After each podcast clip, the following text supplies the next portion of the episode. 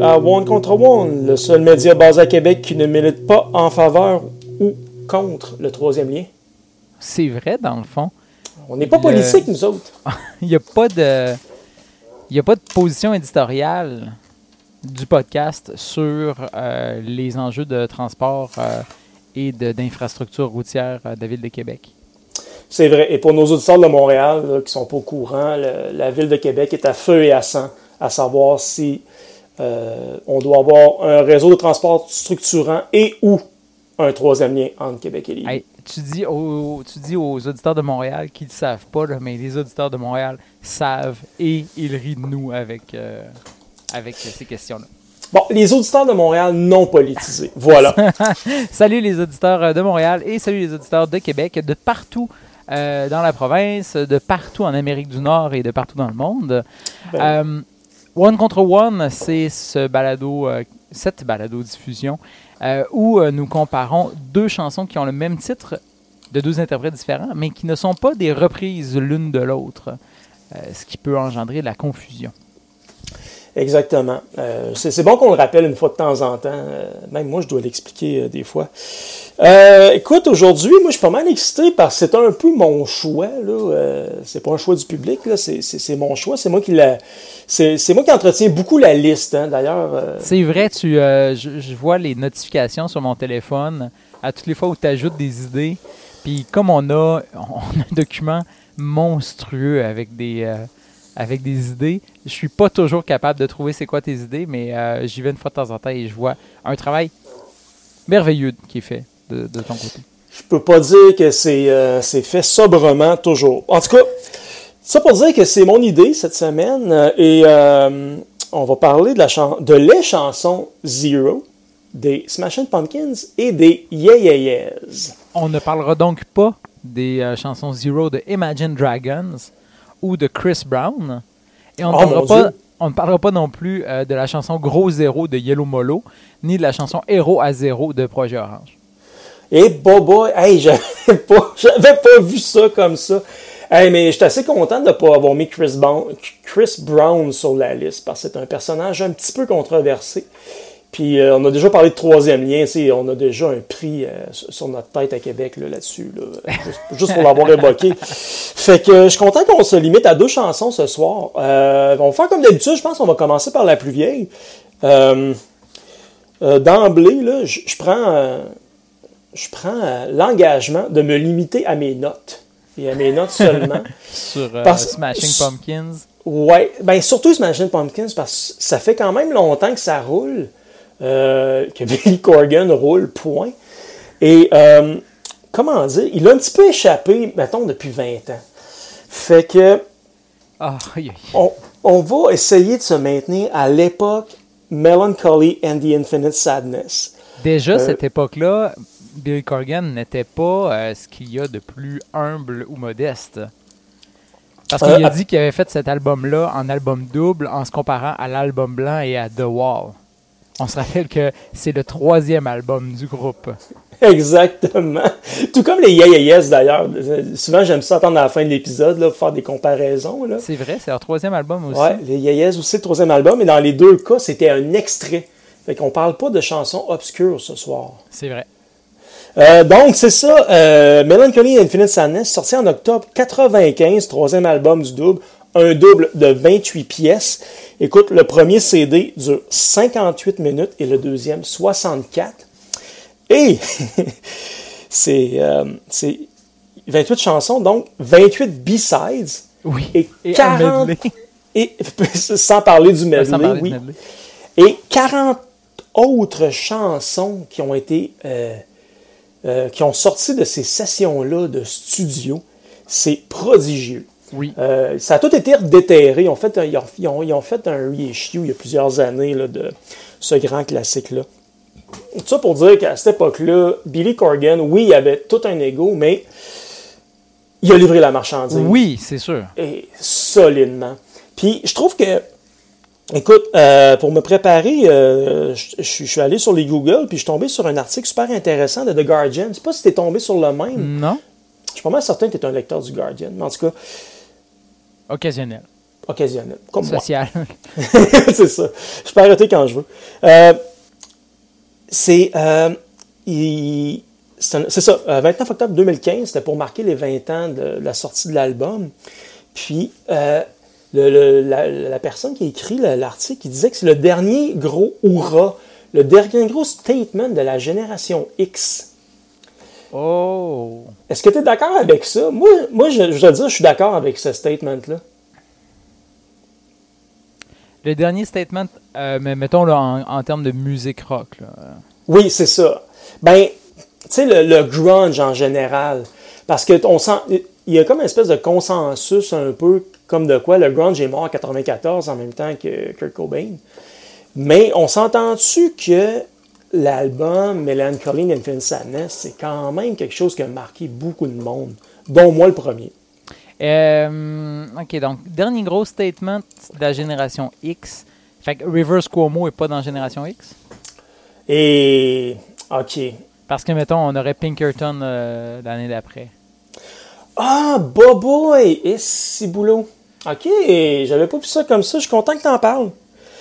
Euh, je, je l'avais pas vu de même, mais c'est parce que, tu sais, les, les Weezer est arrivé après le grunge un petit peu. Ouais. Euh, ben, l'album bleu 94, mais les Pumpkins faisaient partie de la. Peut-être pas du, du quatuor de Seattle, mais ils faisaient quand même partie là, de tous ces groupes-là du grunge. là. Mettons, si on inclut aussi les Stone Temple Pilots, puis euh, euh, ces choses-là. Ouais. Du, rock, un rock euh, beaucoup plus lourd. C'est sûr qu'on était loin de la production parfois artisanale du grunge. Par exemple, si tu prends euh, Madonna, euh, c'est pas comparable avec la, la, production de euh, Smashing Pumpkins, mettons. Ah non, parce que, hey, c'est quand même. Je réécoutais tantôt, juste avant qu'on enregistre, là, Through the Eyes of Ruby, une, des chansons sur Melancholy and Infinite Sadness, et il y en a de la track. C'est assez poli comme, comme, euh, comme production. Même la chanson Zero euh, euh, est quand même assez, euh, assez bien définie, à part le solo. là, C'est dans mes notes d'ailleurs. Je voulais qu'on parle du solo, euh, des solos, même, je pense qu'il y en a deux. Mais non, c'est ça, mais je trouve que quand même, parce que c'est un des, un des points de l'article du Guardian, c'est que, comme un des derniers gros hurrahs de la génération X, c'est que cet album-là a vendu énormément aussi pour Oui. un double. Parce que Corgan aurait pu faire un- son, son suicide professionnel euh, avec cet album-là. Oui, ça aurait pu être un flop euh, monumental, un album double euh, qui euh, autocongratulatoire, mais c'est un gros album avec beaucoup de gros matériel.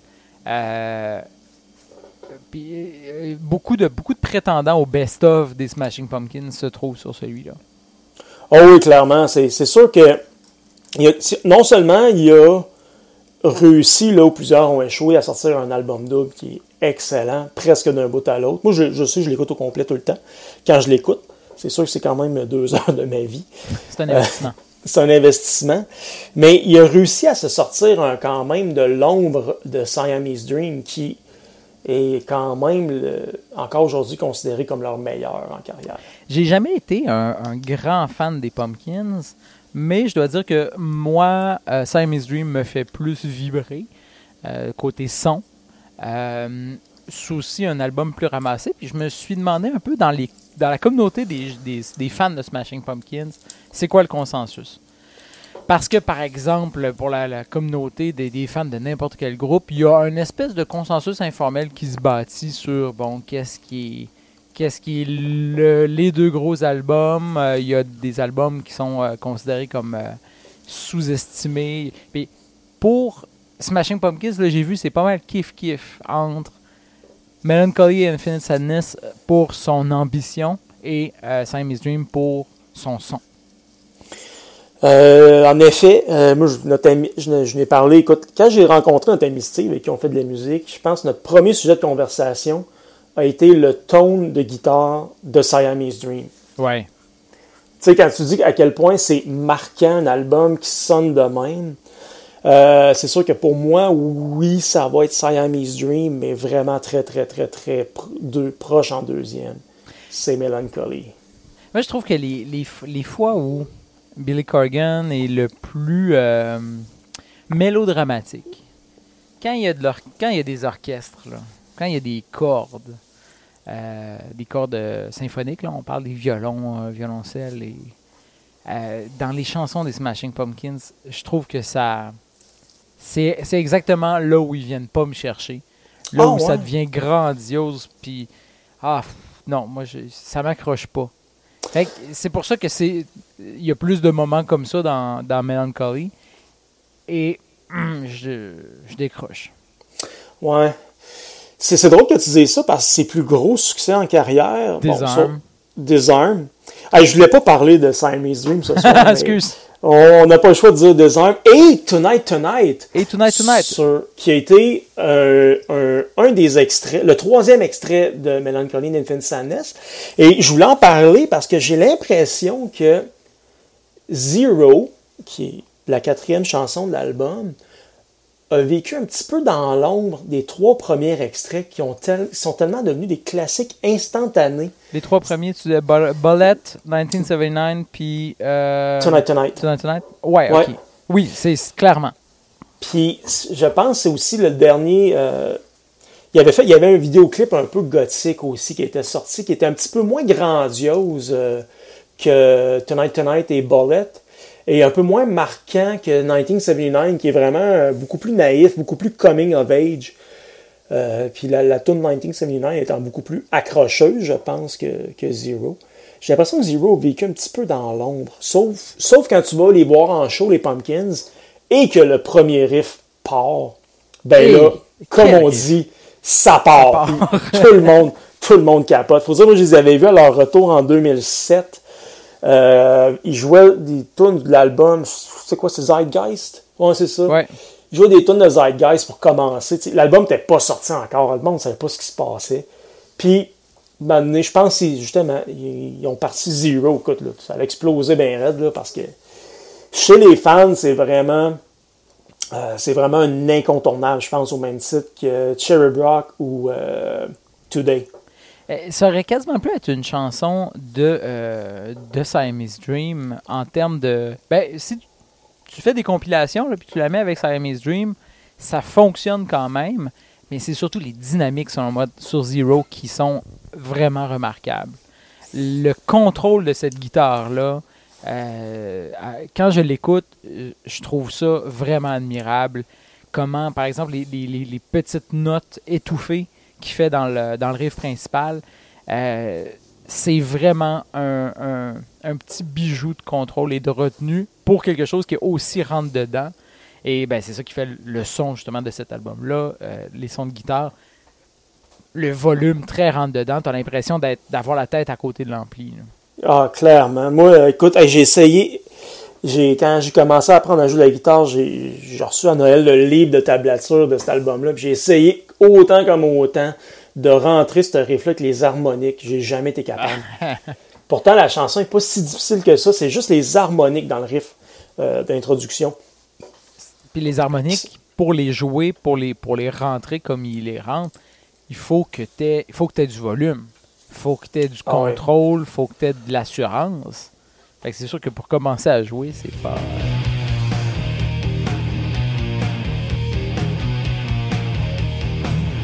Est-ce que tu aurais essayé depuis ce temps-là?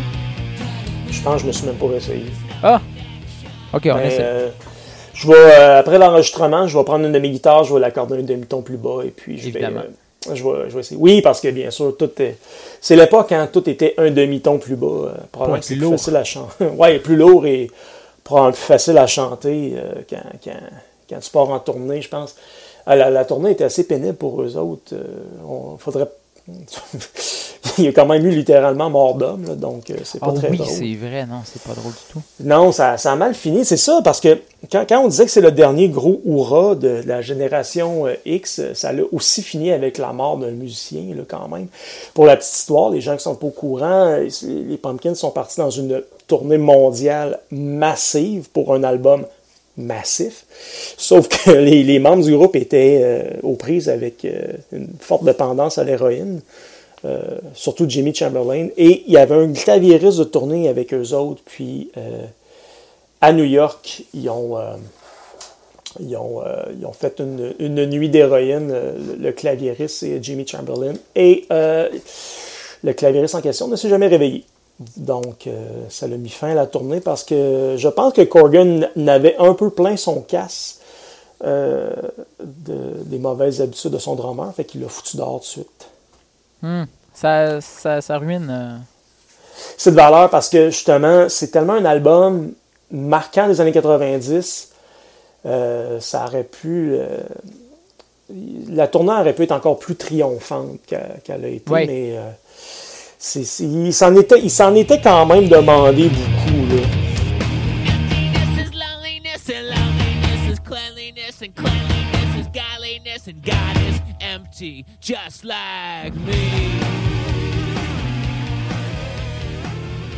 Dans le fond, euh, c'est un album massif, mais euh, je sais pas, peut-être que le- les thèmes sont un peu juvéniles parfois. Qu'est-ce que tu en penses? Ben écoute, c'est quand même ce qui est ressorti euh, dans, dans mes recherches. Euh, ben tu sais, j'y connais quand même pas pire les paroles. là. Ça fait 25 ans que je vis avec cet album-là, comme beaucoup de monde de mon âge. Mais euh, euh, c'est en 2012 qu'ils ont fait un reissue, puis Pitchfork avait, fait un, avait refait une critique euh, en décembre 2000 2012, puis euh, la critique était très bonne, bien sûr, quand même. là. Même si c'est Pitchfork, ils sont quand même capables de Ils sont reconnaître. venus de cracher dans la soupe. Exactement, mais il parlait de paroles juvéniles souvent, puis un peu embarrassantes, comme la ligne euh, Intoxicated with the madness, I'm in love with my sadness.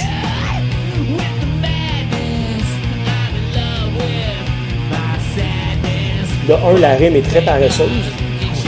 De deux, c'est très Smashing Pumpkins, c'est très Billy Corgan des années 90 qui, euh, qui remarche un peu là, son, son enfance difficile. euh, il n'avait pas encore fait le tour du, sujet avec ses deux premiers albums. Donc, mais moi, euh, c'est ça, pour revenir à cette, euh, cette ligne-là un peu juvénile et en fait l'ensemble des, paroles des, paroles de Zero, moi je trouve ça correct. Moi je pense que c'est assumé. Puis euh, moi comme adolescent, j'avais, même pas 15 ans, je pense, quand c'est sorti. Puis écoute, je me reconnaissais là-dedans. là. Ouais, toi, tu, reconnaissais, tu te reconnaissais là-dedans, mais à l'époque, lui, avait quel âge? Il Ah, il était fin vingtaine. 25, Ah, plus que 25. 28. 27, 28, quelque chose du genre. C'est sûr qu'on peut trouver ça juvénile avec le recul de dire, OK, si, euh, si les flots de 15 ans s'identifient tant que ça à tes paroles, alors que tu as presque le double de leur âge, il y a peut-être y a- y a peut-être un côté juvénile.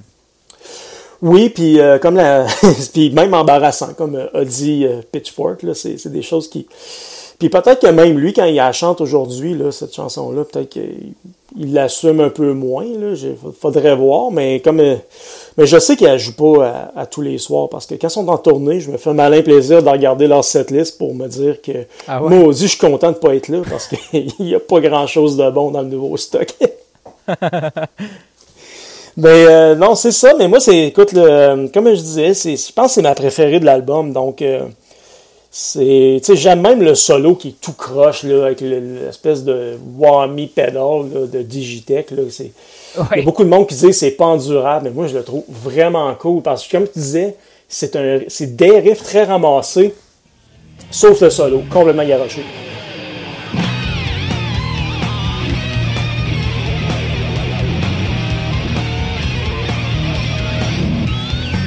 Oui, puis un peu l'impression de perte de contrôle, c'est parfois salvateur justement dans une chanson comme ça qui peut être euh, un peu carré puis un peu euh, un peu mathématique, alors que là justement ce solo là arrive avec une dose de de fantaisie, laissez aller.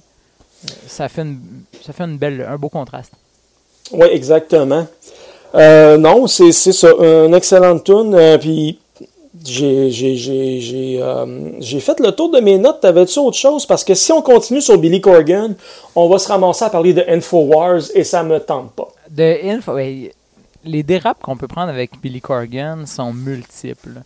Euh, Il y a Infowars, il y a euh, les chats, il y a la lutte, Feu sa maison de thé à Chicago. sa maison de thé. Euh, il y a euh, ses, ses opinions sur euh, le matériel euh, guitaristique en général. Euh, entre autres, euh, les, euh, les, les guitares, la peinture des guitares. Il, il a dit que la couleur de la peinture d'une guitare avait une, un- une influence sur le son. Et Il pas l'épaisseur, pas le type de pas le type de peinture, pas l'épaisseur, la couleur. Oh mon Dieu. Ouais, et ça, bon, ça fait le tour évidemment euh, des médias euh, de la Cicorde. Mais c'est Mais sûr il, que, avait- il a aussi dit que c'est important en studio de jouer avec un petit fil, le fil le plus court possible. ben ça c'est vrai. OK. Ça Ah, c'est vrai parce que c'est c'est euh, c'est- c'est, euh, je, je me souviens plus de la formule. Il y a une formule mathématique qui euh, qui explique un peu la dégradation du du signal sur la longueur d'un fil, mais on s'égare. Mais il y a On raison là-dessus. Il y a raison là-dessus. Ouais, OK, OK. Parce qu'on pourrait... Écoute, je pense qu'on pourrait faire un podcast juste sur l'équipement guitaristique de Billy Corgan au travers les âges. Ah, man, Il y Ces avait- entrevues sont, sont incroyables. J'en ai vu une. Il a vend- apparemment qu'il a vendu toutes ses pédales puis qu'il il est maintenant juste dans la modélisation, là, ce qui est quand même un peu triste. Ouais, j'avais vu aussi une année, il avait cloné tous ses amplis préférés, puis il était parti en tournée avec ses clones pour avoir le bon tone selon l'époque de la chanson qu'il jouait à C'est ce moment-là. admirable. C'est quand même quelque chose. On pourrait, écoute, on, on s'égare. Mais hey, je vais faire un segway. Parlant de, de- de guitare et tout ça, Oui. euh, on va parler des Yayayes, où il n'y a qu'une seule guitare. Oui, une seule guitare. Oui, Mais quelle guitare? Quelle guitare, oui. T'as as, vu le rig rundown, toi aussi, de Nick Zinner. Non, j'ai pas vu son rig rundown. Ah, J'ai, ouais, ok. euh, je vais aller regarder ça. euh, Ben, Je pense qu'on a déjà parlé à ce micro-là, mais pour les auditeurs qui ne savent pas c'est quoi, c'est un channel YouTube de Premier Guitar. Puis ils passent en entrevue des guitaristes euh, juste avant un de leurs shows ou un de leurs soundchecks, alors qu'ils passent dans leur ville, et ils font le tour complet de tout Ah. leur équipement. c'est C'est- génial comme c'est. C'est pour un guitariste, c'est euh, c'est du geekage, c'est euh, c'est geeky comme ça se peut pas. Et le guitariste de Yayayez a, a eu son rig rundown et il explique l'histoire de sa Fender Stratocaster. Euh, une, autre, une autre similitude entre les deux chansons ce soir, C'est vrai, des chansons de Strat. des chansons de Strat. C'était, il avait acheté cette guitare-là usagée d'un ami, genre dans les années 80. Fender Japon avait fait euh, une ligne de Strat. Puis ils voulaient compétitionner dans les années 80 les guitares de air metal. Ouais. Fait qu'ils ont fait une strat avec des jumbo frettes, c'était pour mettre des grosses cordes pour jouer plus lourd. Et semble-t-il que ça va être un échec commercial. Mais lui, euh, Nick, Nick Zinner, j'espère que je prononce bien son nom, euh, c'est la, la guitare de son enfance et je pense qu'il a fait toutes ses tournées et tous les albums avec au, avec au moins une track euh, avec cette guitare-là. C'est sa guitare numéro un, je pense, encore aujourd'hui. Même s'il il y en a une couple d'autres, puis euh, des trucs euh, plus custom. Là. Oui, il y a des fois des guitares, des strats qui ne reviennent pas du spectacle. Je sais pas si tu as vu Glastonbury 2009 de. Yeah Yeah Yes. Wow, tu iras voir ça. 27 minutes. Il joue Gold Lion, Zero, Cheated Hearts, Maps, Heads Will Roll et Date with the Night. 27 minutes, ramassé. C'est incroyable. Et justement, ben, il y a une Stratocaster qui. euh, ben, c'est ça, ils l'ont laissé là. Ils l'ont laissé là. Ils l'ont laissé là, euh, en miettes. C'était pas drôle à voir. Et les, les commentaires YouTube m'ont fait, euh, m'ont fait beaucoup rire. Il y a, y y quelqu'un qui a, qui a commenté sur le look de Karen O en disant She's like the happy, feel good Marilyn Manson. Oh, nice! Hey, mais ça marche avec mes notes d'ailleurs. Qu'est-ce que t'as fait? Ben, ben un peu, là, je fais, je fais, un, je fais un drôle de. Je fais un drôle de lien, c'est que euh, j'essaie de trouver des similitudes et des, des- des différences entre les chansons. Parce que Oui. c'est un peu ça le but du podcast, c'est pas un juste peu- parler de guitare, euh, même si on dérape beaucoup, On mais serait capable. on serait capable. Parce que euh, Zero des Smashing Pumpkins, on le dit, c'est bon, euh, sadness, madness, blablabla. Alors que Zero des Yayez, c'est genre, hey, t'es un zéro, mais c'est pas grave. Mets tes plus beaux sou- souliers, puis viens danser. C'est ça. C'est exactement, euh, c'est exactement ce ce feeling-là qu'on a en écoutant la chanson. Puis on va mettre des extraits, là. Puis, tu sais, ça commence avec un, un petit beat, là, un peu euh, quasiment disco, là. Euh, puis, euh, c'est, c'est- on est dans une autre époque aussi du rock'n'roll, je pense. un petit peu plus de dix ans plus tard, après justement Melancholy puis le grunge. On était dans l'époque euh, la scène new-yorkaise où le rock, euh, la musique de guitare, disons-le, euh, revenait un peu et, à la faveur des critiques.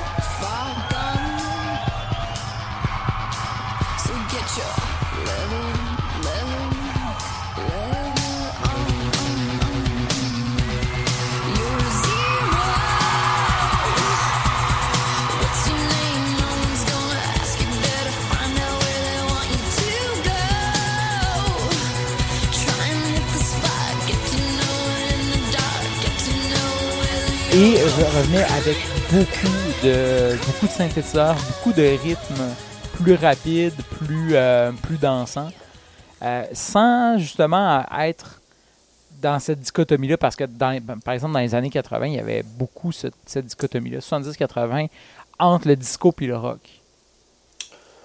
Euh, oui. Alors que justement la scène new-yorkaise, dont sont issus les Yeahs, a, a su justement intégrer les éléments des deux sans complexe. Euh, oui, exactement. Ben, on le voit surtout. Ben, en fait, tu parlais de Glastonbury 2009. J'ai pas écouté le show complet, mais j'ai écouté l'extrait là où ils font, euh, ils font Zero justement. Puis, euh, tu vois que les gens ont vraiment beaucoup de plaisir là, dans, dans la foule. Puis, euh, d'ailleurs, je, je tiens à souligner la, la présence de Dave Pajot de Slint, qui était leur musicien de tournée à cette époque-là. Ah ouais.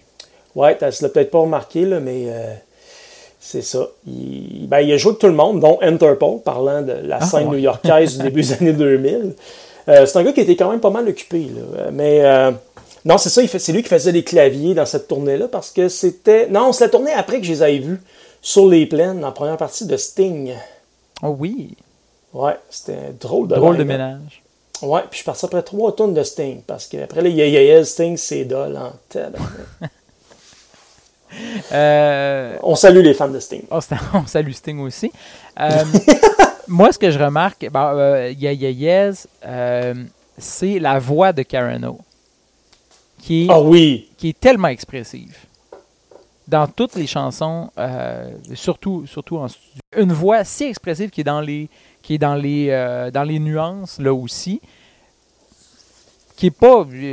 on s'entend que Karen O ne, elle ne susurre pas, mais elle chante avec beaucoup, justement, d'émotion. Et elle sait communiquer ça même dans une phrase complètement anodine. Euh, c'est ça que je retiens de, de, de, de, celle-là, de, Zero. Surtout de Zero, ça paraît. Là. Ouais, parce que Le plaisir s'entend. Exact. Quand tu écoutes les paroles de, la Zero des sais, il n'y a pas beaucoup de lignes de texte là, pour une tune de 3 minutes et demie, mais c'est.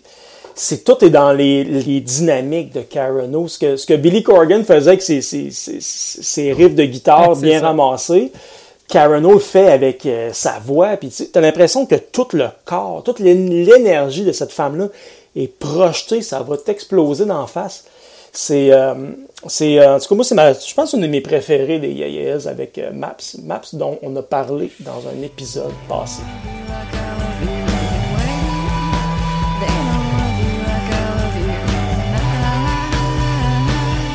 Yeah Yeah, c'est, euh, tu sais, je parlais comment les Pumpkins m'ont marqué comme personne et comme musicien. On s'est pas mal égaré en parlant de guitare et tout. Euh, mais les, les Yeah à cette époque-là, moi, j'avais pas accroché, mais pas, pas en tout. Je ne sais pas pourquoi. Puis, euh, en me préparant pour l'épisode de ce soir, j'ai écouté le premier album et l'album It's Blitz, dans, où est tiré Zero. Puis je me suis dit, Colin, j'ai donc été nono de pas avoir écouté ça avant. C'est vraiment, euh, c'est vraiment de la musique. C'est le fun. Oui. C'est vraiment le fun à écouter, sauf que quand, si tu te concentres de ce qui se passe en arrière, là on revient au guitariste. Pour ceux qui ne le savent pas, il y a seulement un guitariste, un drummer et Karen O, la chanteuse, dans le groupe, avec parfois un musicien euh, en tournée pour faire des tracks, parce que le bon Nick a à peu près trois pedalboards différents. Et il se loupe lui-même. Donc, il fait toutes les tracks de guitare de studio live avec, euh, avec euh, des pédales de guitare pour comme euh, s'accompagner lui-même dans le fond. Je vois que sur son board, il y a deux DL4, euh, les Line 6 verts. Là. Il y a un Jamman qui sert à, à faire des, des échantillonnages. Mais je vois quatre pedalboards, premièrement. Exact. Euh, c'est vraiment, euh, c'est vraiment quelque chose pour, euh, Ça, wow. Ouais, c'est c'est ça. Ce soir, les- ce que les deux chansons ont en commun, c'est d'être assez guitaristique, même si celle des AS ne semble pas l'être. Parce que c'est tellement dansant, c'est c'est- c'est- c'est comme un disco moderne, là, euh, disco rock un peu. Là, c'est- Ouais. Mais euh, je trouve que là-dessus, là, ils, ont, ils ont- ils ont vraiment, ils, ont, ils ont vraiment ça en commun. Euh, ce qu'ils ont aussi en commun, c'est quand même deux pièces qui ont la faveur de leur public, là, comme je disais euh, Eh oui. tantôt. Là, quand, quand, quand notre bon Billy parle le riff de Zero, ben, le monde sont capables de se pardonner les trois autres tonnes plates qu'il a fait avant de l'album qu'il est en train de promouvoir, puis que tout le monde s'en crisse. là. Pas juste, euh, c'est pas des albums, c'est pas des chansons, pardon, qui ont seulement eu la faveur euh, de leur public, mais qui ont aussi eu la faveur du public en général. Euh, Yeah Yeah Yes, cet album-là, It's Blitz, a été dans tous les tops de 2009. Et euh, Smashing Pumpkins, euh, c'est le seul groupe à avoir fait deux fois le top 10 de Rolling Stone des années 90 des meilleurs albums. Ah mon Dieu! Euh, avec justement Siamese Dream et Melancholy. Et d'ailleurs, salutations à Stereo 500, une balado-diffusion qui, un peu comme. ben, je trouve que le projet ressemble beaucoup au nôtre, en cela qu'ils se sont donné une mission de, co- de, de, de, comparaison et d'histoire. Euh, puis je trouve, que, je trouve ça drôle parce qu'on en revient souvent, nous, à, au top de Rolling Stone. C'est assez similaire. C'est vrai hein, que ça, ça, reste, euh, ça reste quand même une référence, surtout tout ce qui est pré-Internet, en fait. Ouais. Parce que moi, je vrai. retourne, je dois admettre, là, tout ce qui est euh, post-Internet, là, jusqu'à aujourd'hui, dans le fond, je me réfère quand même beaucoup à Pitchfork. là, je Et dois- c'est sûr. Ouais. Je me sens mal un peu parce que je suis pas souvent d'accord avec, euh, avec le avec leurs choix éditoriaux, mais euh, oui, c'est ça, on voulait, on voulait saluer ce Stéréo 500 d'ailleurs euh, dans leur épisode de, de David Bowie. euh, ils ont mentionné qu'ils ont fait un shout-out euh, et, et en même temps euh, une suggestion d'épisode. Fait que ça se pourrait qu'on on reparle de David Bowie et de Pink Floyd. Hi! Je sais pas si on est vrai. Je sais pas si on est prêt. Cela dit, on pourrait le faire parce que c'est complètement deux époques différentes de chaque artiste. Et dans le cas de Pink Floyd, c'est même pas le même band. C'est vrai dans le fond. OK, on garde ça en note. On, ça, ça, on met ça dans le, le monstrueux fichier là, que je suis en train de monter euh, avec euh, beaucoup de références quand même obscures là, qui vont Mais- nous faire perdre beaucoup d'auditeurs. Parlant de références obscures, euh, moi, c'est- pratiquement quelque chose que je ferais avec euh, nos épisodes euh, à nous. À savoir, tu sais, un grand tableau là, de théorie du complot avec des ficelles rouges qui relient chacun des points. Parce que euh, Karen O, après avoir travaillé avec les Yeah les Yeah sont en pause depuis, je pense, 2013-14. Euh, Karen O a travaillé avec Danger Mouse sur un projet collaboratif. Euh, Danger Mouse dont on a parlé plus tôt dans notre épisode sur Crazy. Donc là, il y a des liens partout qu'on pourrait faire. On en revient toujours à ce qu'on discutait plus tôt. Oui, je pense qu'on va, on, ouais, on devrait commencer à se faire soit un fichier Excel euh, ou euh, justement là une espèce de tableau avec des ficelles et, euh, et des ficelles de laine. Puis poster ça sur notre Facebook et notre Twitter. Mais pas notre Instagram parce qu'on n'a toujours pas d'Instagram. je fais la joke à tous les épisodes, mais je tiens à le dire. Jusqu'à ce qu'on en ait un. Jusqu'à ce qu'on en ait un, puis là, ben, vous allez voir mes œufs bénédictines le dimanche matin, ça va être malade. Euh, Toi, en tant que, en tant que fan des Smashing Pumpkins, tu vas pouvoir, euh, j'ai- tu vas pouvoir m'expliquer ça. J'ai pas fait de longues recherches là-dessus.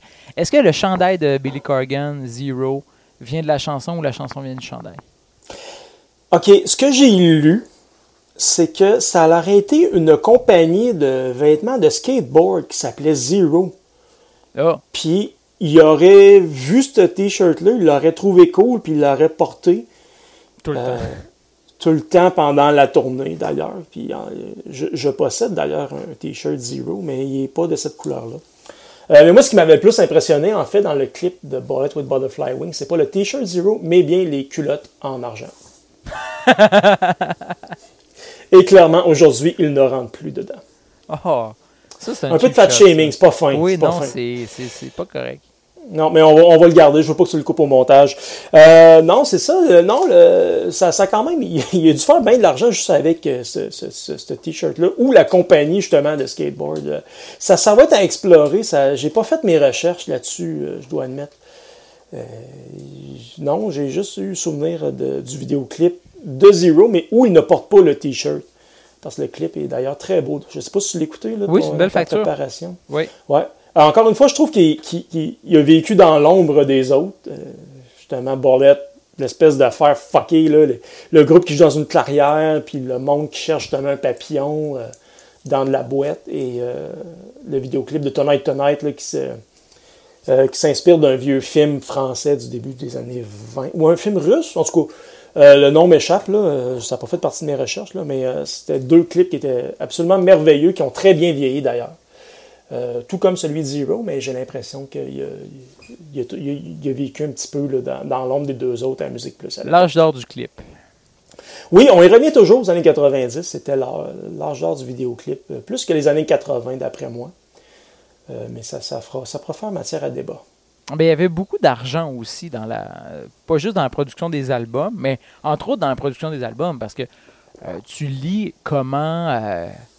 Comment les albums des Smashing Pumpkins ont été faits avec des semaines et des semaines dans le studio, avec du matériel, avec des. Tu sais, des groupes qui. Des groupes qui se donnent le luxe de se, de se chicaner en studio pendant C'est- des semaines, là. C'est. Pendant ça, là, le compteur tourne, là. Ouais, ça c'est l'époque Siamese Dream. Mais l'époque euh, Melancholy a encore passé vrai, plus c'était de plus temps. mais c'était plus efficace. Mais c'était plus efficace. C'était comme une chaîne de montage. C'était Ouais. quasiment. C'était quasiment. C'était quasiment industriel comme manière de procéder parce que, comme, comme j'ai dit, il, il a ressorti quasiment une centaine de chansons là, de, de ces, de ces sessions-là. de- Puis des chansons quand même assez complètes. Là. Euh, Certaines ont été un peu moins bien mixées. Là. On les entend sur les différents, euh, sur les différents singles là, qui sont sortis dans le coffret euh, euh, l'année suivante, là, The Aeroplane Flies High. là. Euh, le coffret que je possède toujours d'ailleurs, il est dans mon salon. Une belle, belle décoration. Mais comme le reste du monde, j'ai plus rien pour faire jouer des CD. Une auto. Mais c'est ça, l'âge d'or tu sors plus. C'est ça qu'on sort plus. Puis, euh, non, mais l'âge d'or du CD, hey, ils en ont vendu des millions et des millions pour un album double. C'était quand même impressionnant. Puis, j'ai pas regardé les chiffres pour les AAS, là, mais en 2009, là, euh, ils n'ont ils n'ont pas vendu des millions. là. mais peut-être peut-être des, équivalents en centaines de mille, mais en clics là, sur euh, YouTube, Spotify, Apple Music, euh, probablement. mais Euh, alors, je pense que ça fait le tour de cet épisode Zero. Envoyez-nous vos commentaires à l'adresse courriel one à commercial. On vous invite à partager aussi le lien vers notre site web qui se trouve à one.contre.one. Allez voir les anciens épisodes. On est rendu, on est rendu à l'épisode 12 quand même. Euh, je pense que ça veut dire qu'on a un certain catalogue. On a plus de 6 heures de, de discussion euh, musicale euh, endiablée à vous proposer. Donc, euh, ben, allez écouter ça. Parlez-en à vos amis. ben oui. Et euh, ben, c'est ça. Là, pour l'instant, on n'a pas de produits dérivés. J'ai eu une idée de produits dérivés. je t'en parlerai plus tard. On s'en parlera quand on va faire stop. Alors, à bientôt. Merci tout le monde.